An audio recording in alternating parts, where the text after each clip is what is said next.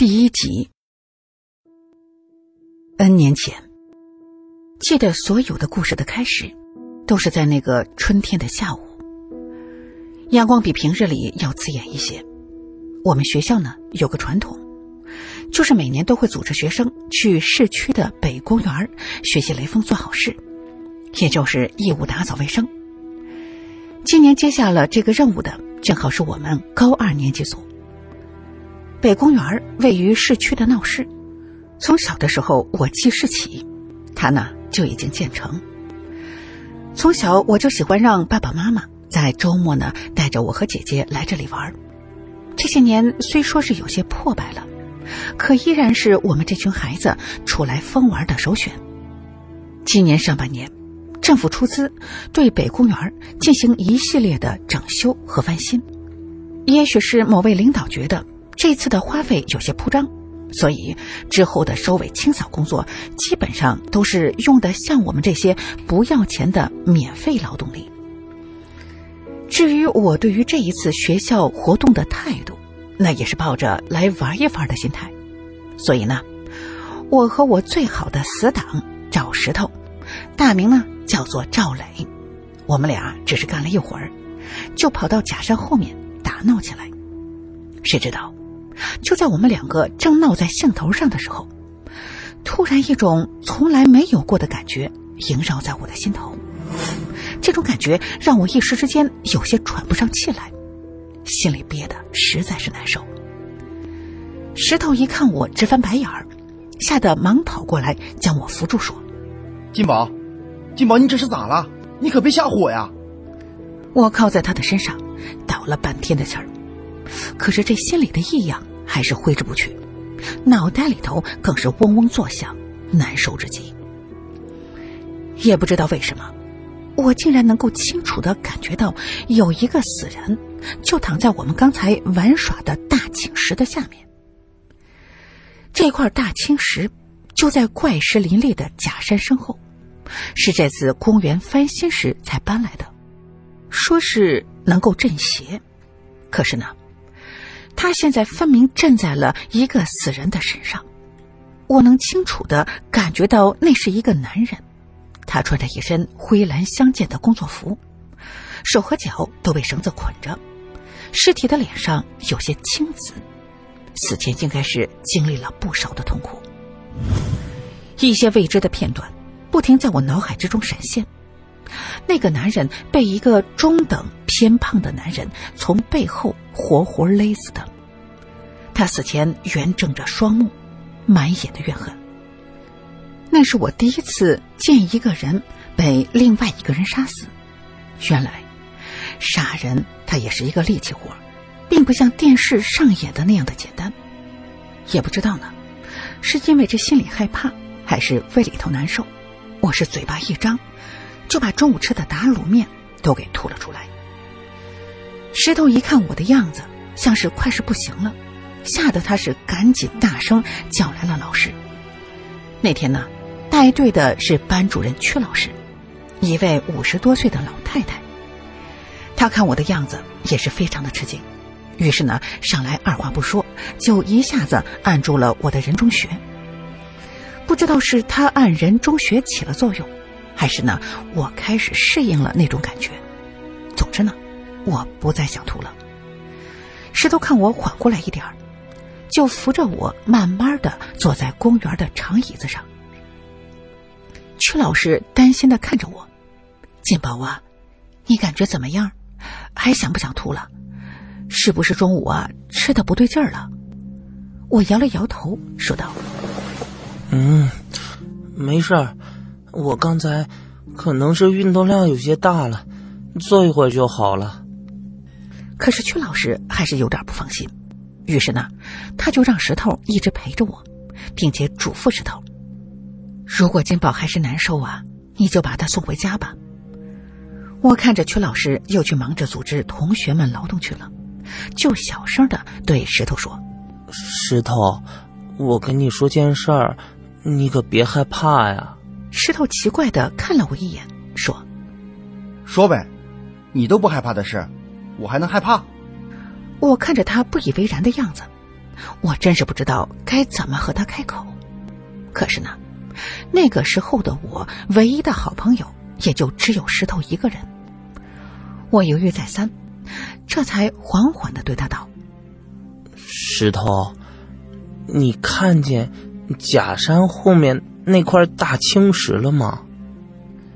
他看了一眼我说的那块大青石，嗯，看到了。怎么了？这大青石里面有宝贝？我定定的看了他一会儿，然后慢慢的摇了摇头，说道：“嗯，不是。那里面有个死人。”切，别胡说！你当那是孙猴子呢？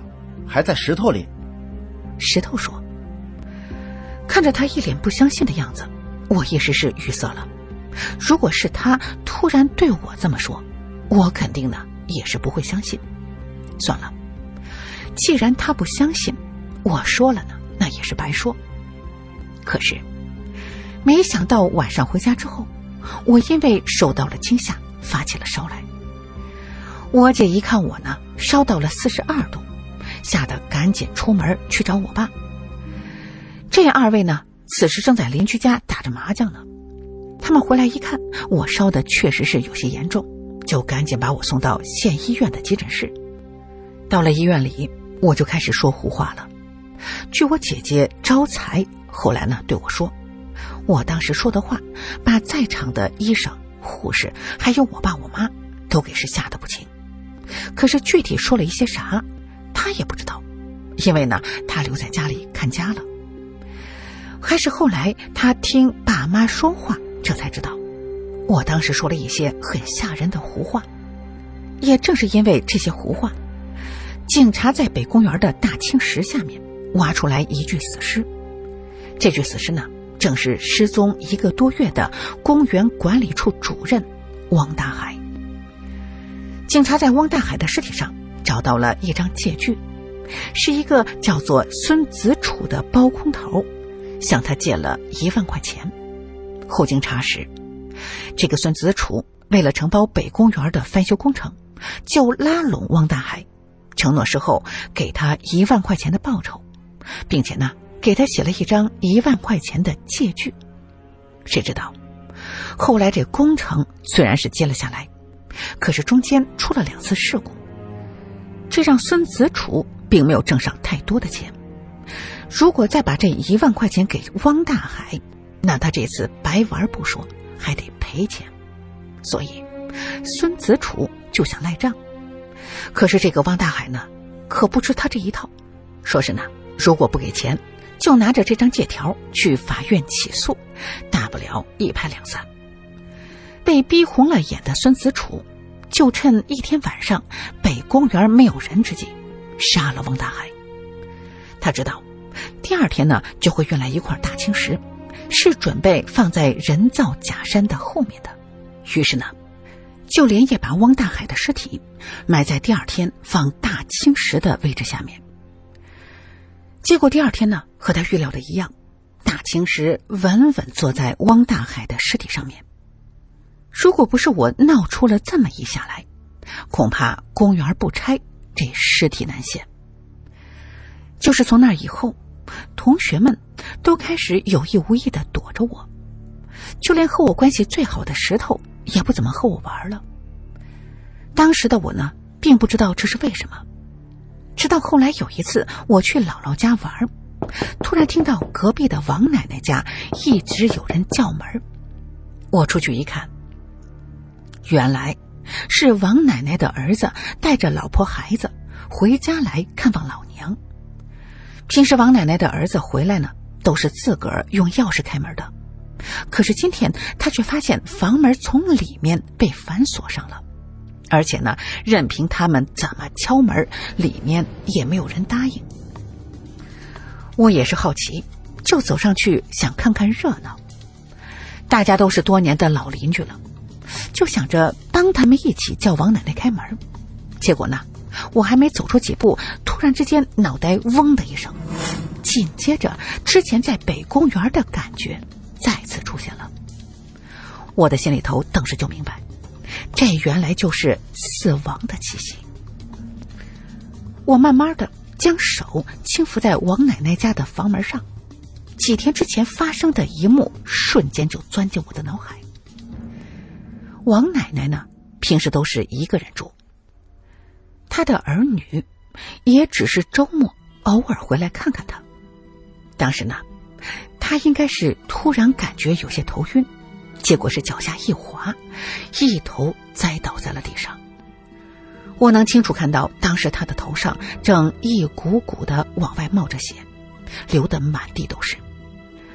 我吓得一下子把手从王奶奶家的房门上拿开了，那些片段立刻就消失不见。之后，房门很快被人从外面撬开了，所有的人进屋一看，都吓得一阵的惊呼。王奶奶的儿子哭的是上气不接下气。怨自己平时来的太少。警察来了以后，经过初步的现场勘查，认定王奶奶这是死于意外。经过这件事情之后，我变得不爱出门了，不想上学，因为我害怕那种感觉再次出现。就这样，我休学了。对外的官方说法是，因为身体原因，需在家中静养。在那段时间里，我呢。一直都不敢出门，生怕一出门就遇到谁谁谁死在我的面前。好在天不亡我。就在我最最最迷茫的时候，我遇到我生命之中的第一位贵人——东北的表叔。我在东北老家有一位远房的表叔，他听说了我的事之后，就让我妈把我送到他那里待上一阵儿。刚开始呢，我还不想去。想想我这个在城市里头长大的孩子，怎么乐意去农村生活呢？可是最后呢，实在是招架不住老妈的唠叨，只好双手投降，坐上了开往东北的火车。我都不知道有多少年没坐过这种绿皮火车了，记得还是在我很小的时候，那会儿呢，常常和老妈一起坐绿皮火车去姥姥家。可是现在又是动车又是高铁的，我真是没想到，在祖国的最北边，竟然还能坐上这么怀旧的绿皮火车。也不知道这火车往北走了多久，总之呢，火车什么时候不往前走了，我就什么时候下的车。谁让我要去的地方是祖国的最北端呢？表叔的家在黑龙江省大兴安岭。不在火车上熬个三天两夜，肯定是到不了的。这眼看着火车也走了快两天了，看样子呢，离表叔家也不算远了。谁知道，就在火车刚刚经过一个叫做嫩江的火车站时，我发现，在上车的旅客里头，有一个古怪的男人。这个男人身材不高，皮肤黝黑，眉心很宽。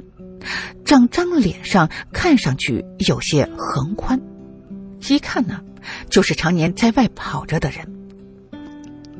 他刚一上火车，我这心里头就是一紧，那种熟悉的感觉又来了。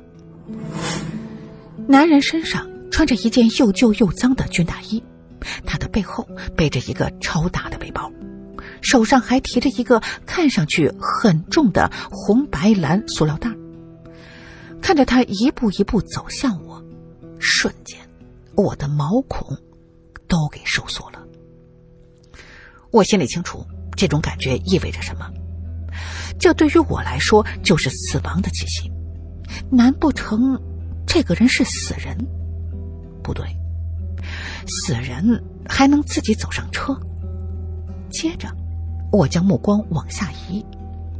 很快就锁定他手里提着的那个红白蓝塑料袋，这里面有问题。男人操着一口浓重的四川话问我身边的人：“大哥，这个座位有没有人坐？”我身边的那位叔叔呢，看了他一眼，说道：“没有，倒是没有。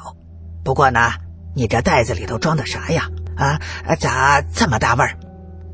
男人悻悻笑着说：“ 没啥，就是带了点我们四川的腊肉，在这边买不到。”男人边说边把手中的红蓝塑料袋狠命的塞进了座位下面。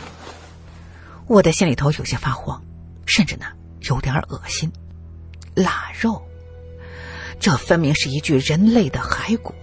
我想我以后都不会再想吃这腊肉这种东西了。看着眼前这个长相猥琐的男人，我的心里头开始胡思乱想了。他是谁？变态杀人犯？为什么要带着一具尸体上车呢？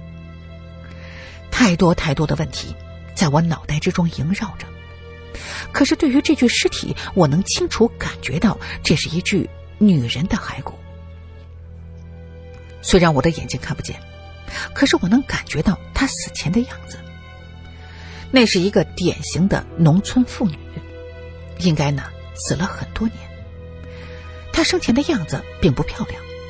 但是应该是一个勤劳的女人，可惜命不好，在生孩子的时候难产死了。虽然当时的我并没有太多的法律常识，可也知道这算是正常死亡，并不是什么谋杀。那么这个男人又为什么要背尸上车呢？难道这是他的老婆？不对，肯定不是。这个女人。至少死了有几十年了，他死的时候呢，应该是三十多岁，而这个男人最多也就是四十岁，算一算，这女人都可以当他妈了。我想，如果我能够摸到那副骸骨，也许呢会得到更多的信息。可是我也就是想一想得了，我可不要去摸那么晦气的东西呢。此时呢。我的胃又开始翻江倒海了，这是那种感觉出现以后留下来的后遗症。只要一感觉到这些东西的存在，我的胃就开始恶心想吐。我赶紧起身去了厕所，可一进厕所又给吐不出来了，就只好悻悻的走了出来。刚一出了厕所，就被列车员叫住了：“小伙子，快回到座位上去吧，一会儿乘警要来检查票了。”我点了点头，走回了座位。刚一坐下来，就听到前头果然开始查票了。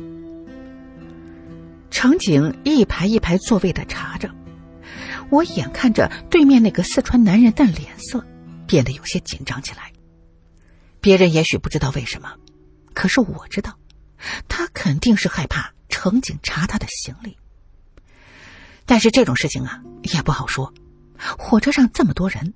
乘警是不会每个人的行李都查一遍的，肯定是针对一些长相可疑的分子来检查。很不幸，这个男人他就给中了奖了。只见乘警很有礼貌的对他说：“同志，座位下面的这个塑料袋是你的吗？”男人有些慌乱的点了点头：“啊，呃，是啊，警察同志，这里面都是一些我们老家的腊肉。”呃，不是什么违禁品。乘警可是不吃他这套，但是还是客气的对他说：“哦，那就请您打开给我们看一眼吧。”男人有些不情愿的说：“这，呃，你看，警察同志，我好不容易才塞进去的，不太好拿出来啊。要不你看看这行李架上的背包行吗？”乘警看这男人总是左推右拦的。心知这里面呢肯定有问题，语气有些强硬的说道：“同志，如果你不配合我们的工作，那就不好意思了，请你和我们走一趟吧。”说完，他的身后的两名乘警就给走了过来，准备替这男人拿出那个塑料袋。这个时候，男人更加慌乱，竟然想要伸手抢回塑料袋。我知道，好戏就要上演。忙不迭的往后躲了躲，果不其然，就在这一拉一扯之际，本就破旧的红白塑料袋“刺啦”一声裂开了一个大口子，一时之间，车厢里头竟然变得非常的安静。可是呢，随之而来的，就是乘客们的惊声的尖叫：“啊，死人！这、这、这、这这里面有死人！”我不用看都知道。腊肉和人骨头，那还是有很大的区别的。乘警们也都不是吃素的，二话不说就把这个四川男人按在了地上。男人一着急，就一直的往外秃噜着四川话。别说这几个纯东北爷们的乘警听不懂，我这个河北人也听了一个稀里糊涂。看着男人被戴上手铐带走之后，这个车厢的旅客可就炸了窝了。这种事儿呢，不知道还好，知道了谁这心里头不膈应呢？特别是和这个男人坐一排的两个人。心里头别提多害怕，一个劲儿的嚷嚷着让列车员给他们调个座位。可是列车员连搭理都懒得搭理他们，把他们调走，那把谁调过来呢？这年头，坐火车有个座那就不错了，还想要随便的调座？后来呢，我听几个跟去看热闹的旅客回来说了才知道，原来。这个四川男人是专门倒卖尸体给人配阴婚的。他的一个客户刚刚的死了儿子了，总觉得儿子一个人在下面孤单，就想给儿子找个女子配阴婚。可是呢，找了很久都没有合适的。后来也是托人找到了这个四川男人，听说呢他能找到女尸来陪阴婚，于是就给了他两千块钱的定金。等事成之后再给五千，可是没想到石新娘刚一上火车就被乘警同志给没收了。这事过后，我还在心里头想着，要是那个主家知道这个四川男人千里迢迢给他们背回来一个快八十的老太太当儿媳妇儿，他们会不会气得吐血呢？